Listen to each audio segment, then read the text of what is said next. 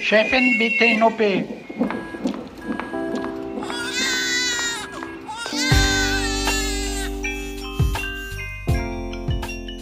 Hallo und herzlich willkommen zum Gyncast. Wir begrüßen euch auch heute wieder aus einem Bereitschaftszimmer hier im Auguste Victoria Klinikum in Berlin-Schöneberg, wo Dr. Mandy Mangler die Klinik für Gynäkologie und Geburtshilfe leitet. Hallo Mandy. Hallo.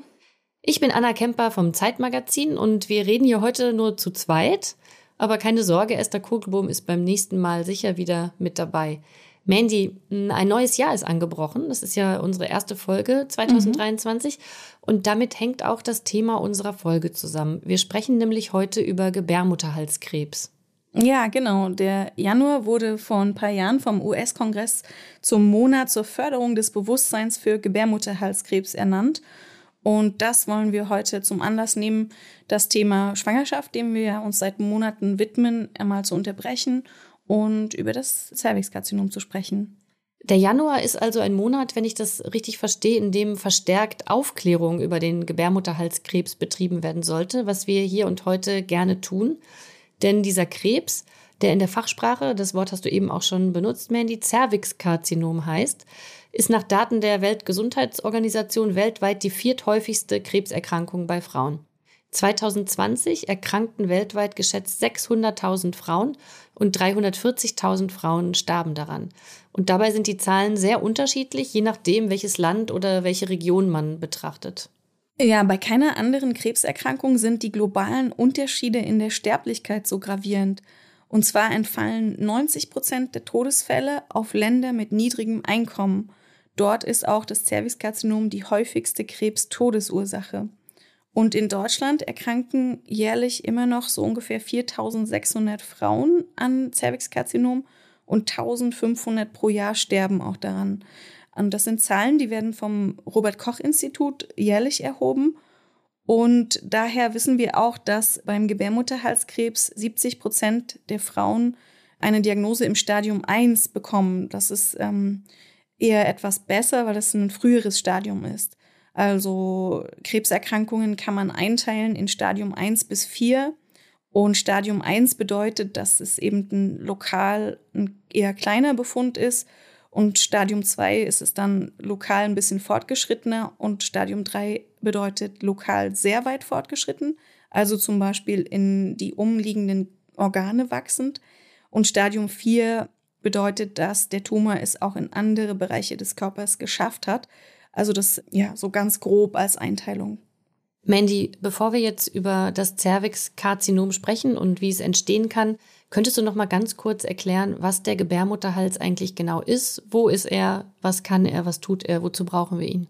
Ja, gerne. Also, wenn man die Gebärmutter betrachtet, dann ist sie eingeteilt in zwei Bereiche, einmal den Gebärmutterhals und den Gebärmutterkörper. Und der Gebärmutterhals, der ist mehr so ein, ähm, gehört zum Bindegewebsapparat und zum Halteapparat. Also in einer Schwangerschaft wäre das so, dass der Gebärmutterhals wie so ein Stöpsel nach unten die Schwangerschaft zusammenhält. Und den Gebärmutterhals kann man bei sich selber auch tasten. Das ist auch gut, wenn man das mal versucht indem man mit dem Finger in die Vagina fässt und bis zum Ende, dann kommt man eben auf so einen, sagen wir mal, weichen Bereich und ähm, das ist der Gebärmutterhals. Der, also das ist so ein ungefähr drei bis vier Zentimeter langer Eingang in die Gebärmutter. Und Mandy, dieser Krebs, das Cervixkarzinom, das ist ja ein Thema, das dich schon lange intensiv beschäftigt. Du hast weite Teile deiner klinischen Forschungsarbeit diesem Thema gewidmet und auch die operative Therapie zu diesem Thema weiterentwickelt. Da werden wir später noch drüber sprechen. Äh, mich würde mal interessieren, wieso hast du dich darauf spezialisiert? Wieso hat dich ausgerechnet diese Erkrankung so stark interessiert? Ja, es ist insgesamt, finde ich, eine interessante Erkrankung. Also es gibt da sehr viel mehr als nur das Medizinische. Also es ist eine es gibt politische Aspekte und Präventionsaspekte. Man kann das gut operieren. Aber insgesamt kann man auch sagen, dass man bei Frauen mit Cervixkarzinom eben auch sehr individualisiert auf deren jeweilige Situation Therapieschemen finden kann und nicht so eine ganz generalisierte Therapie nur anbieten kann, sondern man kann für jede Frau vielleicht das Passende finden, also evidenzbasiert und studienbasiert auch. Und diese Therapiekonzepte, die werden auch stetig weiterentwickelt. Und was ich aber auch super spannend finde an dem Thema Zervixkarzinom ist, dass es direkt ähm, die Qualität unseres Gesundheitssystems reflektiert. Also man kann sagen, je besser das Gesundheitssystem, desto weniger Frauen mit Zervixkarzinom. Oder man kann auch sagen, je besser das Gesundheitssystem zugänglich ist für die Person, desto besser deren Situation bezüglich Gebärmutterhalskrebs. Ja, da spielst du auf die Vorsorge an, die wir gleich mhm. auch noch mal kurz ähm, äh, besprechen. Die war auch schon ähm, Thema in einer anderen Folge im Gyncast, wo ihr über das Cervixkarzinom gesprochen habt. Ich sage jetzt ihr, weil das die Folge 13 war, mhm. die Esther und du im Oktober 2020 damals noch mit Julia Prosinger gemeinsam aufgenommen habt. Da ging es um den Hauptauslöser dieses Krebses, nämlich HPV, die humanen Papillomviren. Ich habe mir die Folge vor unserer Aufnahme nochmal angehört und ihr habt euch zum Beispiel damals live gegenseitig gegen HPV geimpft. Und wenn wir jetzt heute über den Krebs reden wollen, dann müssen wir natürlich ein paar Grundlagen aus der Folge damals nochmal erwähnen. Und wer es dann ganz genau wissen will, der kann die Folge natürlich gern auch nochmal nachhören. Ich erinnere mich noch schmerzhaft an diese Folge, weil Esther an mir so einen kleinen Impflehrgang absolviert hat und mich damals live in den Arm geimpft hat, was sie sehr, sehr gut gemacht hat, aber was sehr lange wehgetan Ja, also in der Folge hört sich das nicht so schmerzhaft an. Habt ihr die Schmerzschreie alle rausgeschnitten oder wie war ich das? Ich habe so eine kleine Spritzenphobie. So okay. An mir selber ist immer alles nicht so einfach. Aber was hast du dir denn gemerkt aus der Folge, Anna? Naja, also zum einen ist mir natürlich hängen geblieben, was ich sehr ähm, interessant fand und auch nicht so wusste, dass dieser Krebs in den allermeisten Fällen eben durch Viren ausgelöst wird. Was zum einen bedeutet, dass man sich anstecken kann. Ich habe mir auch gemerkt, dass das fast allen von uns, also Männern wie Frauen, wahrscheinlich schon passiert ist, also mhm. denen, die sexuell aktiv sind oder waren. Und vielleicht sind wir sogar aktuell Träger. Hm. Ähm, dass aber eben in den meisten Fällen das Immunsystem die Viren nach einiger Zeit erfolgreich bekämpft hat und dass die Ansteckung eben über Sexualkontakte passiert, man sich also, wenn man sexuell aktiv ist, auch theoretisch immer wieder anstecken kann. Aber Viren bedeutet eben auch, dass man sich schützen kann durch Impfung. Das habt ihr dann auch ähm, in der Folge live gemacht, auch wenn mhm. man natürlich eigentlich mehrere Impfdosen braucht, um sich zu schützen. Ja. Wobei es ist keine nur sexuell übertragbare Erkrankung. Ne? Es ist eine Schmierinfektion. Also man kann das auch zum Beispiel durch Teilen einer Toilette oder Handtücher. Ja, ah ja. Mhm. Oder ähm, also es gibt da so Studien, die untersuchen sehr interessant, dass wenn man HPV infiziert ist und gemeinsam in einem Haushalt lebt mit anderen, dass man diese anderen dann auch anstecken kann oder die sich anstecken kann. Und ja, also HPV-Impfstoffe, die schützen fast so 100 Prozent vor den Infektionen mit diesen Typen, mit gegen die man dann geimpft wurde. Und, äh, das, und das sind, sind ach so, entschuldige, das mhm. sind die Typen, die hauptsächlich für den Krebs verantwortlich sind. Es gibt ja. unterschiedliche Typen und nicht gegen alle schützt diese Impfung. Genau, also HPV, äh, diese humanen Papillomviren, das ist eine ganze große Familie mit also über 100 Typen. Und die verursachen nicht alle mit der gleichen Härte Krebs, sondern einige verursachen Warzen, Genitalwarzen. Ist auch nicht schön. Und äh, einige Typen, das sind dann die High-Risk-Typen, die verursachen Krebs. Und dazu gehören zum Beispiel ja, 16 und 18. Und diese sind für ungefähr 70 Prozent der Krebserkrankungen am Gebärmutterhals verantwortlich. Deswegen ergibt es Sinn, also junge Menschen zu impfen und die STIKO empfiehlt also die Impfung für Mädchen und Jungen zwischen dem 9. und 14. Lebensjahr. Also idealerweise, mhm. wenn man sozusagen HPV-naiv ist, sagt man, also wenn man mit HPV noch nichts zu tun hatte. Und also die Grundimmunisierung sollte eben vor den ersten äh, Sexualkontakten abgeschlossen sein. Sehr viele Krankenkassen übernehmen die Impfkosten für Mädchen und Jungen bis zum 18. Lebensjahr, also fast alle, bei denen ich danach geschaut habe. Viele auch bis vor dem 27. Geburtstag. Bei einigen muss man dann eine Zuzahlung zum Impfstoff leisten. Da lohnt es sich auf jeden Fall mal nachzuschauen, was die eigene Kasse übernimmt. Nun habe ich ja eben schon gesagt, dass die meisten, die hier zuhören, ja wahrscheinlich längst in der Vergangenheit mit HPV infiziert waren oder aktuell infiziert sind. Wie stellt man das denn fest, Mandy, und wie gefährlich ist das im Hinblick auf die Entwicklung von Krebs? Ja, die meisten hatten schon mal HPV und bei 95 Prozent der Menschen schafft der Körper es dann, das HPV aus dem wieder rauszuschiften, also erfolgreich zu bekämpfen. Und bei manchen Menschen kommt es auf deren Immunsystem drauf an und auch zum Beispiel auf Kofaktoren wie Rauchen. Also Rauchen begünstigt zum Beispiel eine HPV-Infektion oder deren Persistenz, also dass die HPV-Infektion bleibt. Und dann schafft der Körper das nicht, dieses HPV wieder erfolgreich zu eliminieren. Und ähm, dann baut sich Erbinformation in die Zellen ein und kann eben zur Krebsentstehung führen. Und Mandy, wie ähm, stelle ich fest, dass ich eine HPV-Infektion habe durch den Abstrich bei der Gynäkologin? Ja, man kann also vom Gebärmuttereingang ähm, HPV-Abstriche entnehmen und das ist sehr, sehr spannend, wenn es gibt es auch, dass der HPV-Abstrich positiv ist, weil man zum Beispiel jetzt gerade Sex mit jemandem hatte, vaginal penetrativen zum Beispiel, mit Ejakulation und sich da einfach HPV nur befindet, aber man gar nicht infiziert ist. Deswegen, wenn man es ganz genau wissen wollte, würde man das beachten. Also, dass man jetzt nicht in den Tagen vor dem Abstrich Ejakulat in die Vagina bekommen hat. Und dann ist es so, also vom Gebärmuttereingang kann man diesen Abstrich entnehmen, genau. Und der andere Test, der im Hinblick auf die Entwicklung von Gebärmutterhalskrebs wichtig ist, ist der PAP-Test. Der ist benannt nach seinem Erfinder, dem griechischen Arzt Papa Nikolaou, der in den 1920er Jahren an einer Universität in New York geforscht hat und dessen Methode ja ein großer Durchbruch in der Erkennung von Gebärmutterhalskrebs war. Mandy, wie macht man einen Pappabstrich und was kann man daran denn dann im Hinblick auf Krebs erkennen? Also erstmal, wie man den äh, Pappabstrich macht. Anna, nimm mal ähm, zum Beispiel deine linke Hand und äh, forme sie zu einer Faust. Und jetzt guck mal auf diese Faust, also so sozusagen von vorne. Mhm. Und da siehst du ja jetzt wie so eine Öffnung, ne? Ja. Und ähm, so ungefähr sieht der Gebärmutterhalseingang aus. Und jetzt würde man so einen kleinen Pinsel nehmen, so ein kleines Bürstchen und in diese Öffnung, die deine Faust da macht, mit diesem Bürstchen reingehen und das Bürstchen drehen und dann hat man an diesem kleinen Böschen Zellen von dem Gebärmuttereingang. Ah, ja. Und die streicht man dann auf einen Objektträger aus und untersucht sie unter dem Mikroskop. Das klingt jetzt für uns irgendwie vielleicht ganz einfach und nachvollziehbar, aber als Papa Nikolaou das erfunden hat in den 20er, 30er Jahren, da war das eine neue Methode und spektakulär.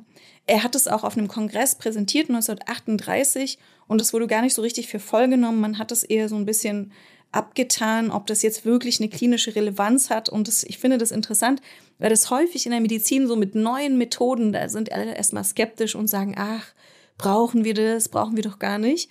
Und das ist so eine tolle Untersuchung, die so viel ähm, geschafft hat, dass das ähm, im Nachhinein nochmal für mich interessant war. Und ich habe dir, Anna, mitgebracht, mal so ein paar Zellen hier ah, ja, auf, auf, dem Papier. Papier. Ah, interessant. Ja. Also was an diesem Pappabstrich so spektakulär ist, man nimmt dann also auf diesem Böschen die Zellen, tut die auf diesen Objektträger, also auf so ein kleines Glas und äh, dann werden die angefärbt, weil wenn man die nicht anfärbt, dann sind die erstmal durchsichtig, man sieht nichts. Ne? Und die Zellen, die ich dir jetzt auf dem Papier mitgebracht habe, Anna, die sind bunt, wie du ja, siehst. Ja, ne? das ist so ganz zart gemalt in so rosa und rottönen. Manche sind rund, wie mit so Kernen drin, manche haben aber auch eher so wie so eine kristallartige Konsistenz. Mhm. Also sehr unterschiedlich sehen sie auf jeden Fall aus. Und Ja. sind das jetzt alles gutartige oder böse Zellen oder was sind das für Zellen, die ich hier Also sehe? zum einen ist es so, dass also Papa Nikolaou nicht nur also herausgefunden hat, dass diese Zellen eben man sieht auf dem Objektträger, sondern er hat auch diese Färbemethode Ah. also erfunden, dass man die besser sichtbar macht. Ne? Das war Teil seiner Forschung. Und deswegen diese Anfärbung. Und die Zellen, die ich dir mitgebracht habe, das sind so ganz unterschiedliche Zellen von, aus der Vagina und aus dem Gebärmutterhals. Da gibt es eben unterschiedliche Epithelien und diese Zellen, die man dort gewinnen kann, die sehen unterschiedlich aus. Und genauso wie du sagst, Anna, ist es halt leider ein bisschen kompliziert. Also die sehen alle irgendwie ähnlich aus, aber sie unterscheiden sich. Also das ist doch relativ schwer, diese Einteilung an den Zellen vorzunehmen. Da Also zu sehen, ob da jetzt was irgendwas bösartige Krebs, weil man sucht ja nach Ja, Krebszellen genau. oder Man sucht von nach- Krebs befallenen Zellen oder wie würde man das sagen? Nee, man sucht nach Krebszellen. Ja. Und ähm, sagen wir mal, die Unterscheidung zwischen einer ganz gesunden Zelle und einer Krebszelle, Mhm. die geht noch einigermaßen. Also da kann man, wenn man Übung hat, das schafft man. Aber leider zwischen dieser ganz gesunden Zelle und der Krebszelle gibt es eben einen stufenweisen ja, Fortschritt ähm, und Krebsvorstufen und erkrankte Zellen. Und das ist sehr, sehr schwer, da, sagen wir mal, die richtigen Einteilungen zu finden und da wirklich zu sagen, gut, das ist jetzt ein Pappabstrich mit der Gruppe zum Beispiel 3D2, ja. Es gibt also 1 bis 5. Eins bedeutet, ist eine ganz gesunde ähm, Zellpopulation und fünf bedeutet Krebs. Und dazwischen gibt es verschiedene Abstufungen. Und um diese Einteilung vornehmen zu können, muss man eine Prüfung ablegen, bei der auch regelmäßig sehr viele Ärztinnen durchfallen, weil es sehr kompliziert ist. Also das heißt, das muss ich als Ärztin können, das ist nicht irgendwie äh, so eine Laborfachkraftausbildung oder so, sondern das macht man als Arzt oder Ärztin dann tatsächlich selber. Also das können verschiedene Menschen tun. Meistens sind es Ärztinnen, die das bewerten. Aber das Interessante daran finde ich ist, dass jeder einzelne Krebsvorsorgeabstrich mhm. wirklich von einem Menschen ja. bewertet wird und von es dem wird nicht auch irgendwie chemisch getestet oder nee, genau. so, sondern ja. ja. Ah, und, ja. und, damit mhm. ist es natürlich sehr subjektiv auch irgendwo. Ne? Da gibt es Studien, die sagen, wenn ich jetzt verschiedenen Menschen, wie das immer so ist, die Pappabstriche vorlege, kommen die vielleicht zu einem naja, nicht ganz übereinstimmenden Ergebnis, weil das natürlich auch immer daran liegt, was hat die Person schon vorher erlebt, gesehen ne, und wie teilt die das also ein. Deswegen sind diese Prüfungen, um diese Tests dann eben abzulegen und die Pappabstrichbewertung durchzuführen, deswegen sind die Prüfungen sehr, sehr kompliziert, damit die Qualität hoch ist. Ja, verstehe. Also Mandy, nur noch mal einen Schritt zurückzugehen, um diese beiden Tests, also HPV-Test oder Abstrich und Pappabstrich zu unterscheiden. HPV kann praktisch ähm, Krebs auslösen und ob das tatsächlich passiert ist, zeigt dann der Papptest. Ja, wobei, also die Krebsentstehung ist nicht gesunde Zelle wird zu Krebs, ja. sondern gesunde Zelle verändert sich. Ja. Ähm, es entstehen Vorstufen, leichte, mittlere, schwere und dann entsteht Krebs. Das ist ein langer, langer Prozess. Ja. Und wenn du eben, du hast es ja sehr schön erklärt, dass das eben sehr schwierig ist zu erkennen, ob sich die Zelle jetzt tatsächlich in so einem Stadium der Veränderung befindet oder nicht. Ähm, wie sicher ist denn dann der Papptest? Also kann ich da dann überhaupt beruhigt sein, wenn da nichts gefunden wird, also wenn der negativ ist? Ja, also wenn er negativ ist, das ist schon mal ein sehr gutes Zeichen.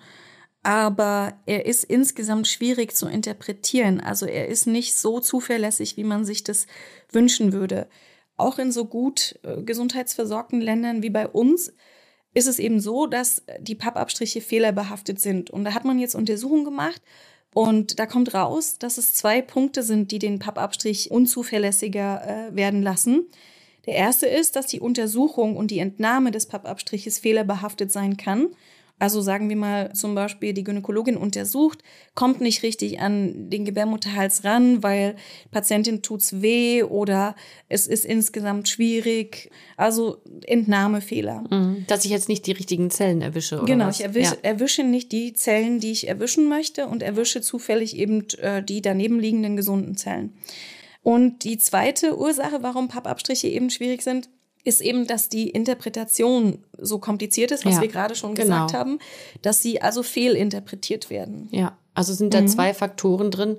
Und wie genau kann man dann sagen, ist der, also gibt es da irgendwie, kann man das ausdrücken, prozentual oder so? Ja, gibt es auch sehr viele Untersuchungen. Also wenn ich jetzt nie zum Krebsvorsorgeabstrich gehe und dann einmal gehe, dann ist die Sensitivität knapp über 50 Prozent. Das ist ein bisschen enttäuschend. Ne? Mhm. Und deswegen ist es also gut, sagen Studien, dass man regelmäßig geht. Wenn man dann das nächste Jahr wieder hingeht und das Jahr darauf wieder, dann kann man die Zuverlässigkeit des Pappabstriches sehr stark erhöhen und kommt dann schon auf 90 Prozent, wenn man dreimal hintereinander gegangen ist, also in drei hintereinander folgenden Jahren.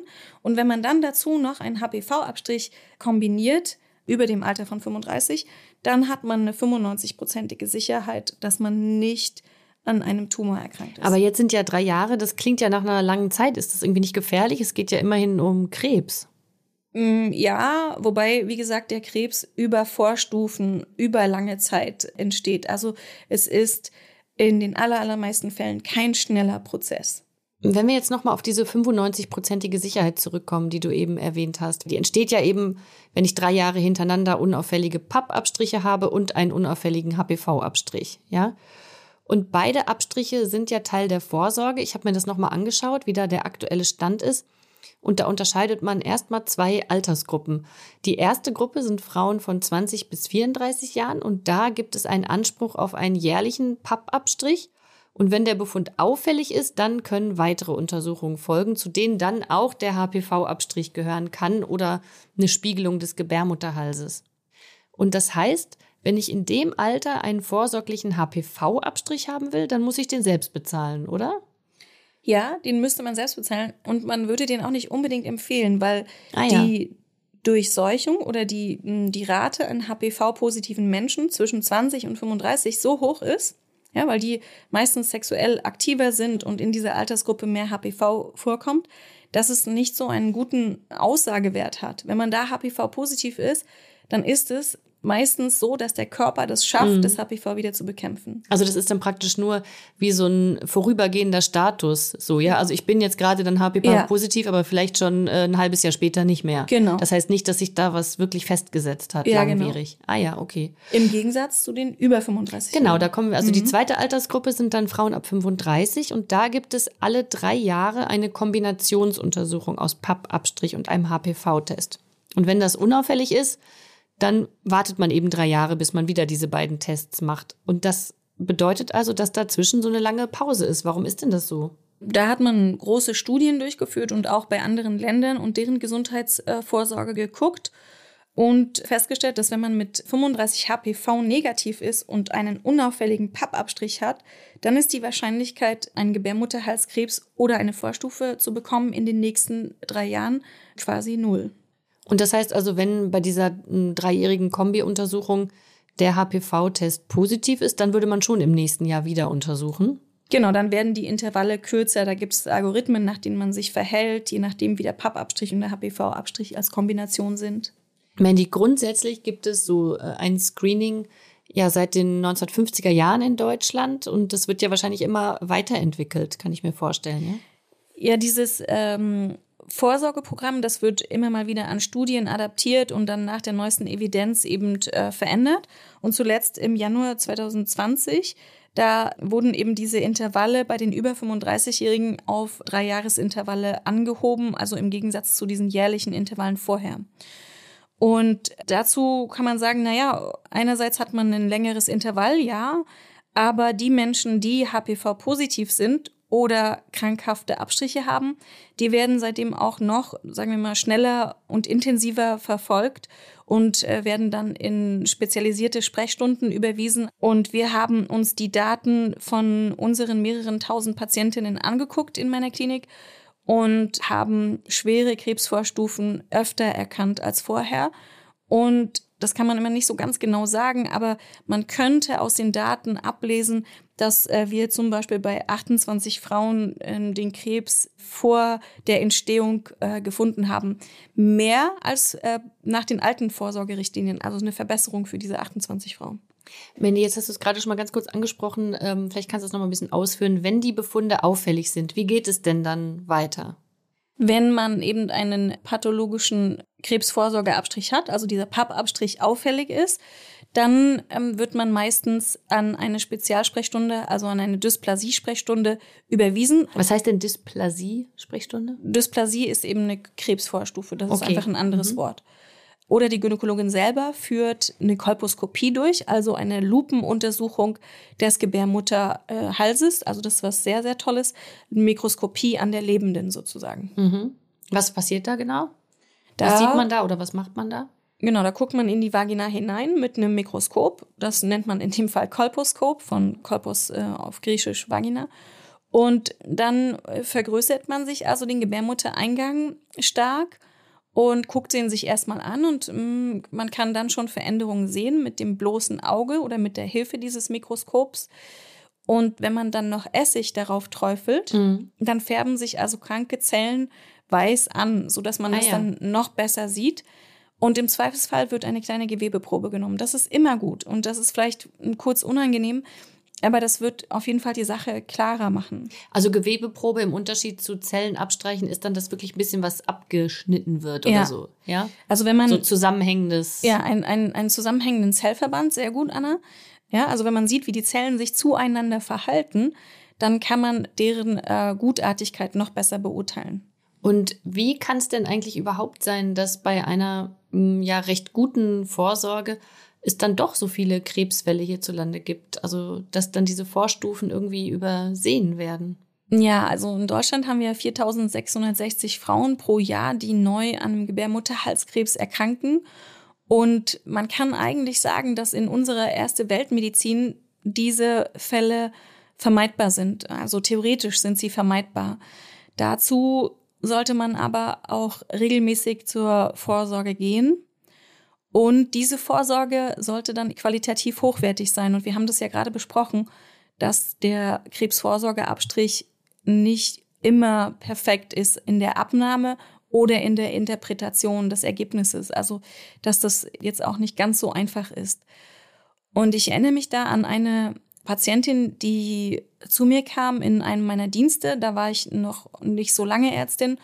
Und sie kam also über die erste Hilfe und sagte, ja, sie wisse nicht mehr weiter. Das war irgendwie an einem Nachmittag. Sie wisse nicht mehr weiter. Sie würde seit einem halben Jahr bluten. Und sie war auch regelmäßig bei der Vorsorge und es war immer alles in Ordnung. Und ihr Gynäkologe hätte gesagt, sie sollen Regelkalender führen und den hätte sie auch dabei. Und dann hat sie mir den gezeigt und ähm, ja, ich habe nichts erwartet und habe mir den Regelkalender angeguckt und gedacht, naja, hm, schwierig jetzt hier in der ersten Hilfe. Ne? Erste Hilfe ist ja nur für Notfälle im Prinzip da. Und dann habe ich sie vaginal untersucht und da habe ich ein großes Zervixkarzinom gesehen. Das war dann schon so groß, dass es im Prinzip, das ist manchmal so, eine Blickdiagnose ist. Also ohne Mikroskop und alles ja. weitere. Du konntest es einfach so sehen. Was genau. sieht man denn dann da? Man sieht da eben einen Tumor. Tumor heißt ja erstmal in der Medizin ein etwas, was da nicht hingehört. Mhm. Es kann gutartig oder bösartig sein. Also erstmal ein Gewächs, was da nicht hingehört. Und wenn es Krebs ist, dann ist es häufig unregelmäßig in der Oberfläche oder es blutet leicht, wenn man es anfasst. Äh, manche sagen auch, ähm, das sieht aus wie ein Blumenkohl. Ich mag ja keine Obst- oder Gemüsevergleiche. Mhm. In dem Zusammenhang haben wir schon mal besprochen, weil das immer so ein bisschen merkwürdig anmutet auch. Aber so, so sieht es dann eben aus von der Oberfläche. Und häufig ist es eine Blickdiagnose. Und ähm, diese Art von ja, Menschen, die dann kommen und nichts ahnend einen großen Tumor am Gebärmutterhals haben, die gab es in meiner Laufbahn häufiger mal, weil man den Krebs eben nicht spürt am Gebärmutterhals. Das ist, äh, weil es so innerlich liegt, man sieht es nicht. Man spürt es unter Umständen nicht und das ist sehr, sehr tückisch, wie ich finde. Mandy, als du das äh, gesehen hast, das stelle ich mir schon, also natürlich sehr krass einfach vor. Was hast denn du da gedacht oder gemacht? Also man fragt sich ja dann wahrscheinlich schon, warum sehe ich hier was, was der andere Arzt, bei dem diese Frau ja Patientin war, nicht gesehen hat, oder? Ja, also ne, erstmal war ich natürlich, ähm, ich habe es gar nicht erwartet, ne? Ja. Also mh, mm, und natürlich hat mich das äh, auch äh, sehr getroffen. Und also man ist ja dann stellvertretend für die Frau, hat man dann eben diese Gefühle der Betroffenheit.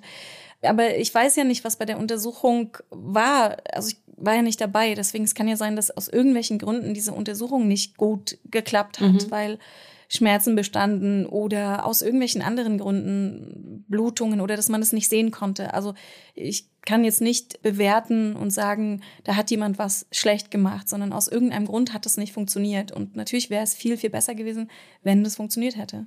Und gibt es denn irgendwelche äh, Möglichkeiten oder gibt es irgendwelche Anzeichen, dass man das auch selber merken kann? Oder mhm. kann sich so ein Krebs in meinem Körper ausbreiten und ich merke rein gar nichts davon? Es gibt auf jeden Fall klinische Zeichen, also zum Beispiel veränderten Ausfluss aus der Vagina, der anders aussieht, anders riecht, auch vielleicht leichte Schmierblutungen, Zwischenblutungen, die nicht zum Menstruationszyklus gehören, die sind immer irgendwo verdächtig oder die sollte man immer irgendwo beobachten oder mit seiner Gynäkologin besprechen und dokumentieren. Aber das sind dann Anzeichen, die erst bei sehr fortgeschrittenem Stadium dann kommen, oder? Nee, also so bei manchen ist so eine veränderte Ausfluss schon relativ äh, früh da. Mhm.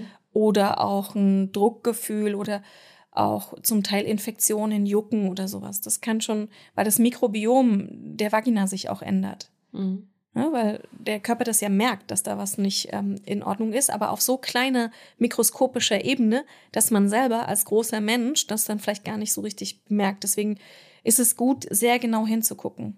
Mandy, du hast äh, eben gesagt, dass dieser Fall, dass du mit dem konfrontiert warst, als du noch eine sehr junge Ärztin warst, warst du damals schon auf dem Gebiet äh, spezialisiert oder wie ist es dazu gekommen? Ganz am Anfang hast du schon mal gesagt, was so grundsätzlich an der Krankheit als Ärztin interessant und herausfordernd ist. Aber was hat dich jetzt persönlich dazu motiviert, dich da zu spezialisieren und wann ist das eigentlich passiert?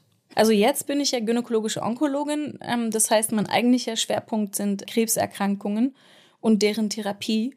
Und ich operiere Krebs äh, sehr gerne weg. Das ist eine schöne Herausforderung. Und ja, ich weiß nicht, wie ich dazu gekommen bin, aber ich wollte immer sehr gerne operieren. Also so kombiniert, so manuell und geistige Herausforderung. Das fand ich immer schön. Ich wusste schon ganz früh, dass ich ähm, ganz viel operieren werde in meinem Leben und das wollte ich auch sehr gerne. Ja, und Krebs ist natürlich dann, tja, weiß nicht, das ist dann irgendwie zwangsläufig ergibt sich das dann. Man bleibt ja nicht stehen bei den gutartigen Erkrankungen, sondern dann geht es eben weiter und die nächste Stufe sind dann eben Krebserkrankungen wegzuoperieren. Mandy, und begreifst du dann den Krebs? Siehst du den wie so eine Art Gegner, den man niederringen oder vernichten muss? Oder wie, wie ist das? Na, also beziehungsweise im Sinne der Patientin versuche ich den Krebs für sie zu entfernen. Vielleicht ja wie so ein Endgegner, ja. Ähm, und es ist halt sehr sinnstiftend, also weil es ja auch einen direkten mhm. Effekt hat. Also durch die Operation ist dann erstmal der Krebs weg. Idealerweise bleibt er weg. Und das ist ähm, ja sehr schön. Mhm. Wahrscheinlich gibt es ja unter den HörerInnen kaum jemanden, der nicht in irgendeiner Form schon mal mit dieser, ja, ich sage jetzt einfach mal Scheißkrankheit Krebs konfrontiert worden ist, also sei es in der Familie, vielleicht auch persönlich oder im Freundeskreis. Kannst du noch mal grundsätzlich erklären, was Krebs eigentlich ist? Ich erinnere mich, wie ich im Studium verstanden habe, was Krebs eigentlich bedeutet und so völlig fasziniert davon war, wie trivial eigentlich ähm, die Grundlage ist, die zur Krebsentstehung führt. Also dazu ähm, kann man wissen, dass also unsere Zellen im Körper sich ständig erneuern. Also wenn wir uns also heute mit einer Freundin treffen würden, nach zum Beispiel irgendwie drei Monaten und wir sehen die wieder, dann ist es eine fast komplett neue Freundin. Also ihre Zellen sind fast komplett neu. Sie ist nicht mehr dieselbe. Mhm. Ist das verständlich? Also ja. sowieso, in, dass man nicht zweimal in den gleichen Fluss springen kann. Weil das Wasser schon weiter Genau, es ist zwar Wasser, aber mhm. es ist nicht das gleiche Wasser. Ne? Und so ist es mit den Zellen auch. Also sie erneuern sich ständig. Bis auf wenige Körpergewebe, also Nervengewebe, die zum Beispiel erneuern sich nicht ständig. Und bei dieser Bildung von neuen Zellen, also bei der Bildung von Tochterzellen, da kann einiges auch schiefgehen beziehungsweise Erkrankungen der Mutterzelle können dann weitergegeben werden an die Tochterzellen. Und das ist so ein komplexer Prozess, der dabei fehlerhafte DNA weitergeben kann. Und Krebszellen haben zusätzlich noch den Nachteil, dass sie sich viel schneller vermehren können als körpereigene gesunde Zellen. Das heißt, sie können auch zum Teil sehr schnell wachsen. Und ähm, wir alle haben interessanterweise ständig Krebszellen im Körper. Und die meisten Krebszellen werden aber vom Immunsystem erkannt und abgebaut oder gehen von selber zugrunde, weil sie nicht lebensfähig sind. Und deswegen haben wir nicht ständig Krebs. Und der Gebärmutterhalskrebs jetzt im Speziellen, was genau ist das für ein Krebs? Ähm, wie sieht der aus? Und wenn ich mir jetzt die Zahlen nochmal für Deutschland in Erinnerung rufe, dann stirbt ja eine von drei erkrankten Frauen. Das klingt ja für mich erstmal sehr aggressiv.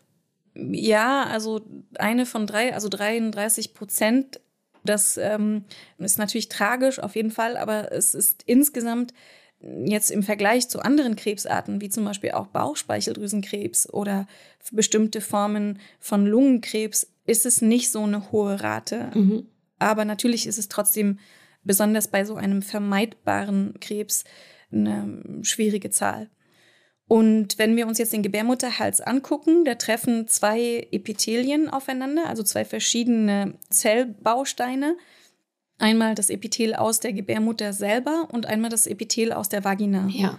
Und wo die beiden Epithelien aufeinandertreffen, da geschieht Umbau und an der Stelle kann Krebs eben entstehen, weil da so Territorialkämpfe vor sich gehen die ganze ah, ja. Zeit. Und da ist eben auch das HPV, was sich dort einnistet und Nikotin und die freien Radikale, die durchs Nikotin entstehen, die sind dann dort auch. Und da ist überhaupt eine Zone im Körper, die sehr vulnerabel ist und sehr anfällig auch für Krebsentstehung. Und wir interessanterweise im Moment teilen Krebs also noch ganz konventionell histologisch ein. Also wir nehmen da Zellen raus und gucken die unter dem Mikroskop an und sagen zum Beispiel, das ist jetzt ein Plattenepithelkarzinom, also das ist so eine bestimmte Zellform, oder das ist ein Adenokarzinom. Und das ist etwas, was es schon jetzt seit geraumer Zeit gibt, diese konventionelle Einteilung unter Mikroskop. Aber die Zukunft von Krebs ist eigentlich anders. Die Zukunft liegt eigentlich in der Genomanalyse. Und da hat man auch eine Genomanalyse äh, durchgeführt, zum Beispiel an mehreren hundert Gebärmutterhalskrebsformen und hat festgestellt, dass die doch auch ein heterogenes Kollektiv sind. Und da hat man den Cancer Genome Atlas erstellt und festgestellt, dass manche Karzinome, also Krebsformen, die am Gebärmutterhals sind, aber zum Beispiel anderen Darmtumoren sehr viel ähnlicher sind. Und warum ist das überhaupt interessant und wichtig? Weil die natürlich auch eine andere Therapie bedürfen. Also wenn wir so eine Genomanalyse machen, dann finden wir auf einmal heraus, dass unsere konventionell histologische Einteilung unter Mikroskop sehr, sehr grob ist, also uns eine vage Richtung gibt. Aber wir wollen es ja heutzutage viel individualisierter auf äh, Genbasis wissen und wollen wissen, was ist es für ein Tumor, wie greife ich den am besten an, wie mache ich den am besten fertig, mit welcher Therapie, operativ, welche Antikörpertherapie, immunologisch. Und wir wollen da eine sehr auf die Personen zugeschnitten Therapie finden.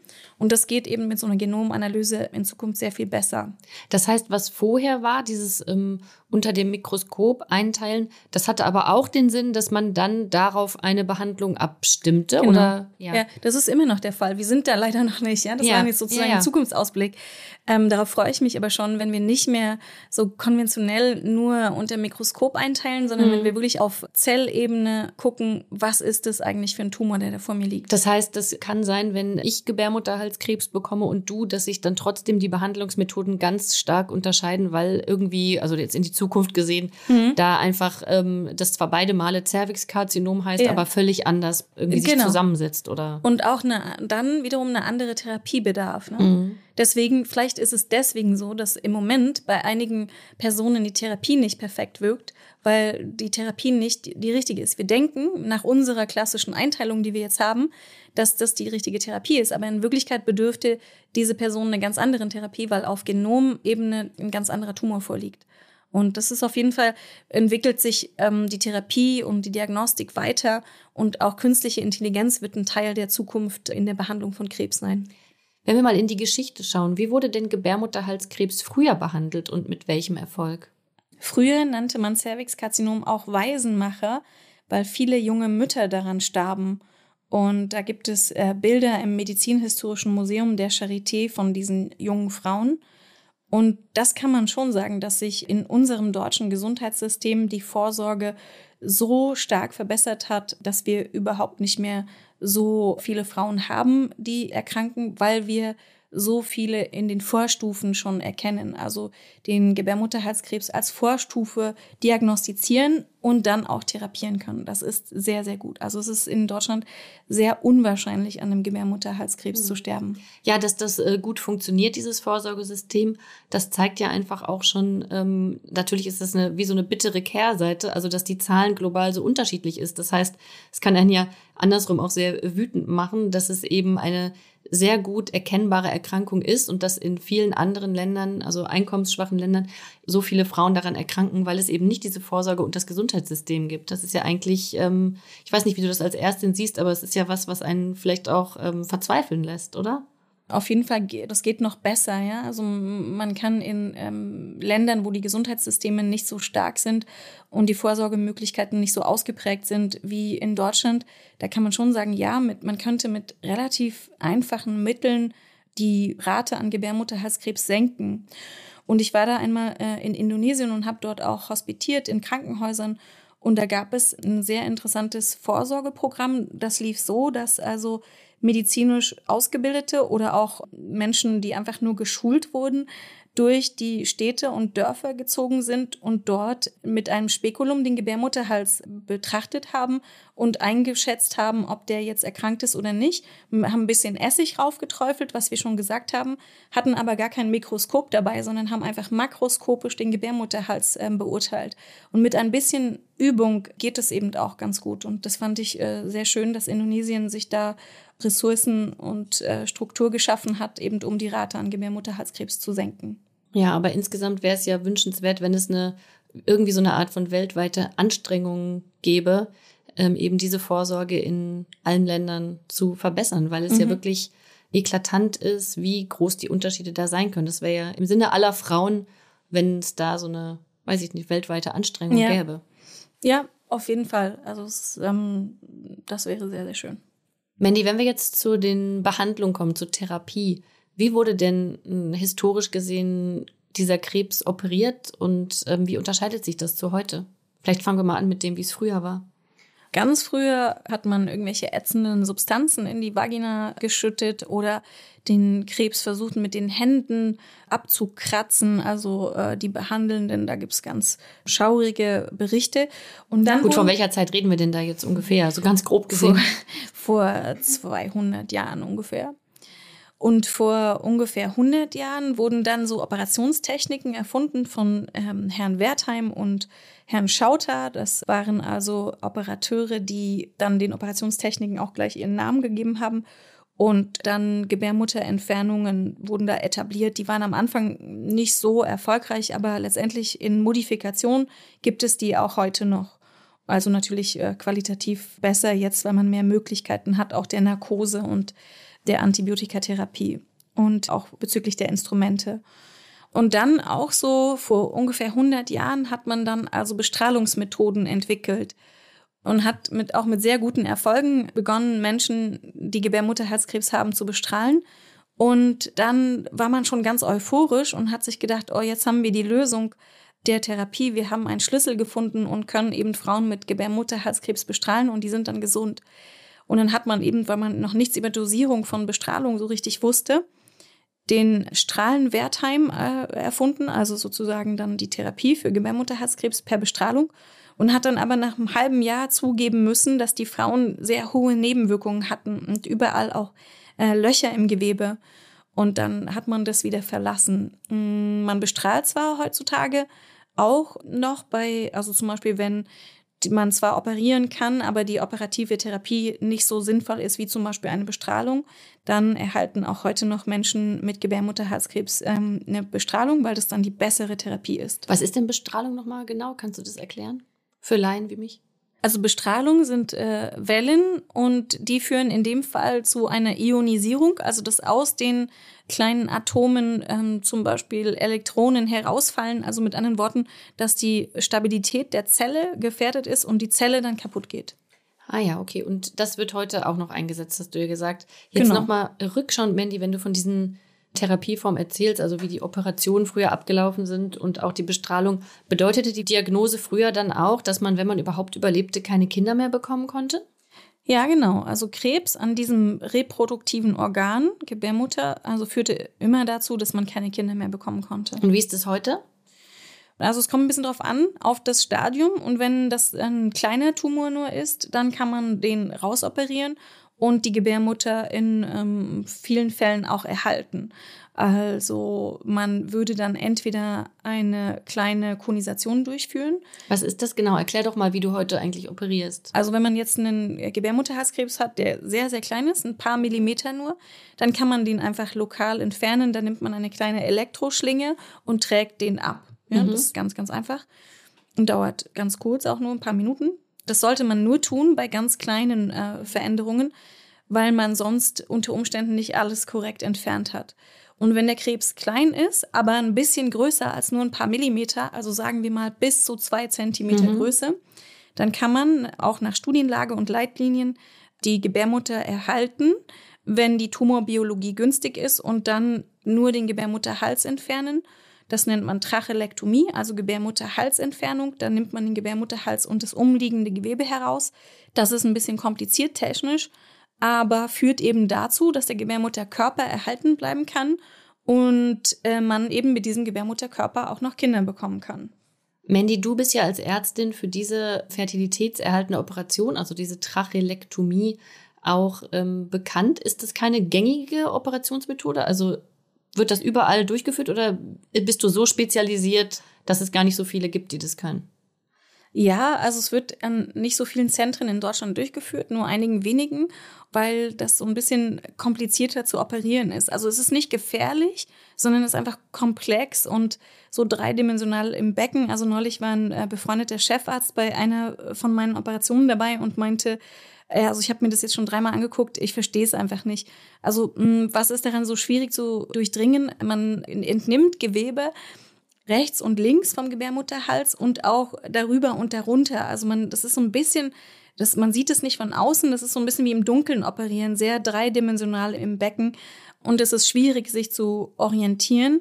Und deswegen wird es eben von so wenigen Zentren angeboten. Ich habe da mal eine Erhebung äh, durchgeführt, dass eigentlich so mehrere hundert Frauen pro Jahr in Deutschland in Frage kämen für diese Operation, sie aber nur ähm, ganz wenigen Menschen, also ein paar Dutzend angeboten wird, weil die meisten das eben nicht operieren, nicht operieren können und dadurch auch kein Bewusstsein für die Methode so richtig haben und sie dann natürlich auch nicht ja, empfehlen. Also wenn du meinst, dass Frauen da in Frage kommen, dann sind das ja vor allem Frauen, die noch im gebärfähigen mhm. Alter sind, also die vielleicht ihre ja. Familienplanung noch nicht abgeschlossen haben und für die das unter Umständen eben wichtig wäre, weil sie noch ein Kind bekommen möchten. Ja, Kinderwunsch ist eine der Grundvoraussetzungen, ne? sonst braucht man jetzt das auch nicht ja. Äh, durchführen zu lassen. Genau. Mhm.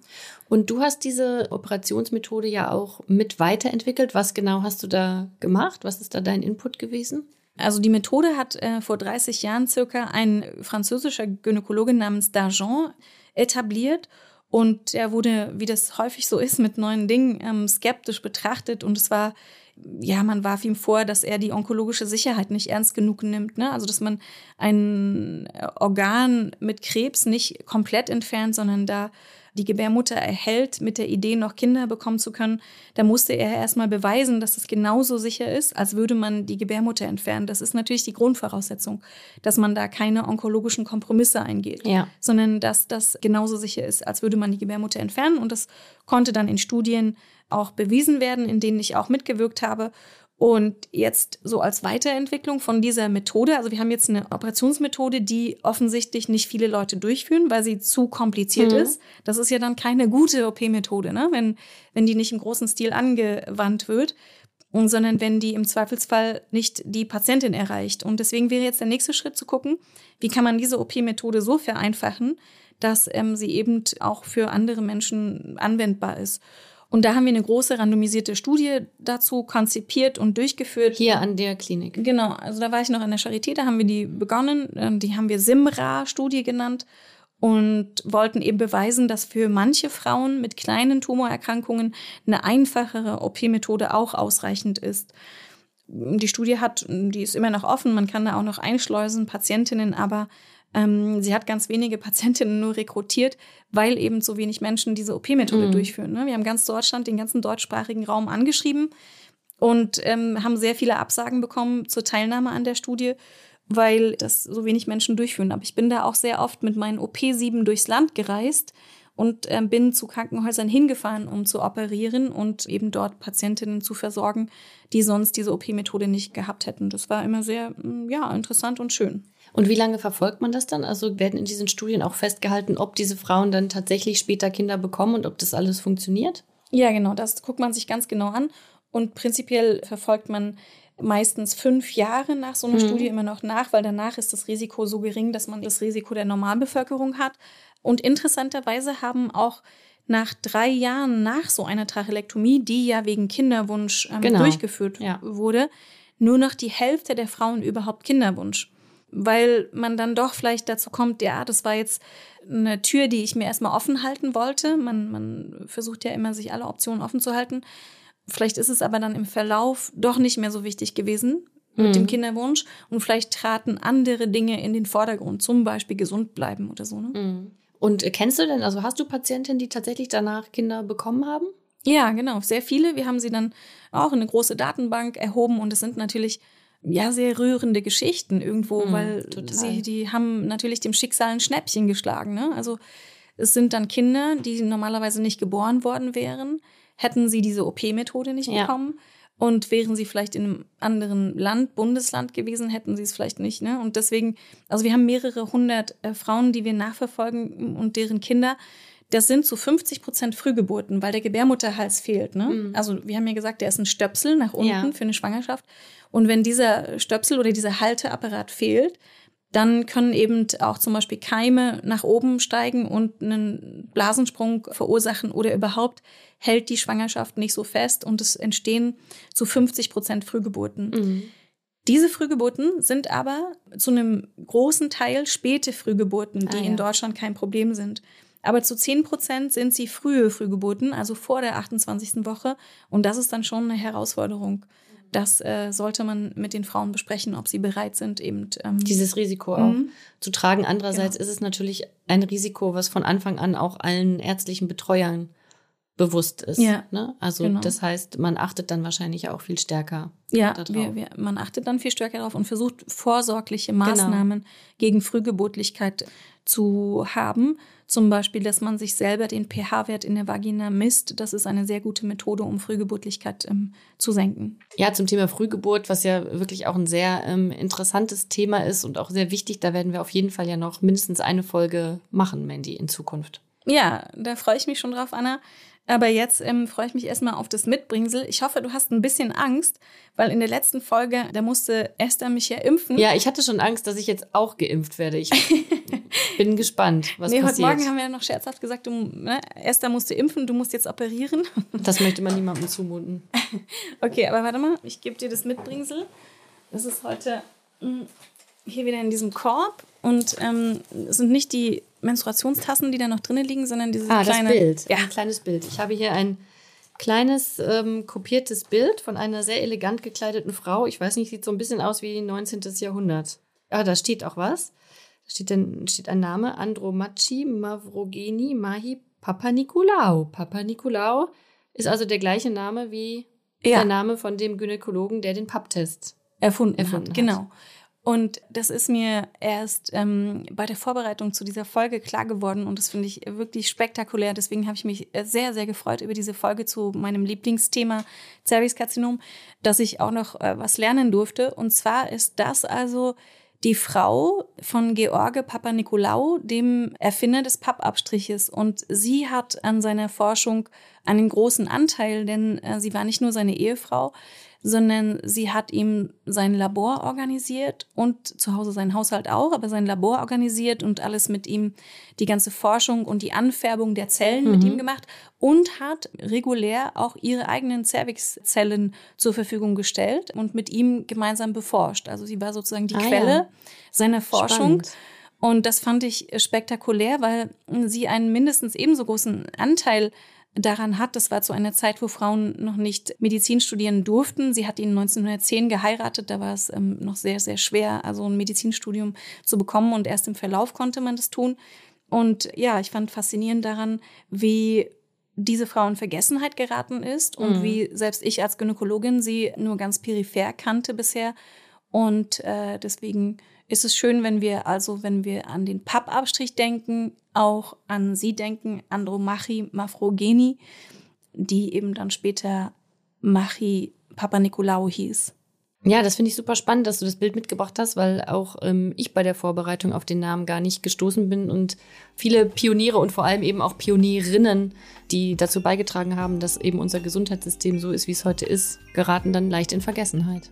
Ja, das ist doch ein schöner ähm, Schlusspunkt für unsere Folge. Ich freue mich, dass äh, ihr alle äh, zugehört habt. Liebe Mandy, danke für deine Zeit, die du dir genommen hast. Nächstes Mal hoffentlich dann auch wieder mit äh, Esther zusammen. Mhm. Wir danken auch Markus Lücker, der die Aufnahme für uns geleitet hat und freuen uns, wenn ihr bei der nächsten Folge wieder dabei seid. Tschüss. Vielen Dank.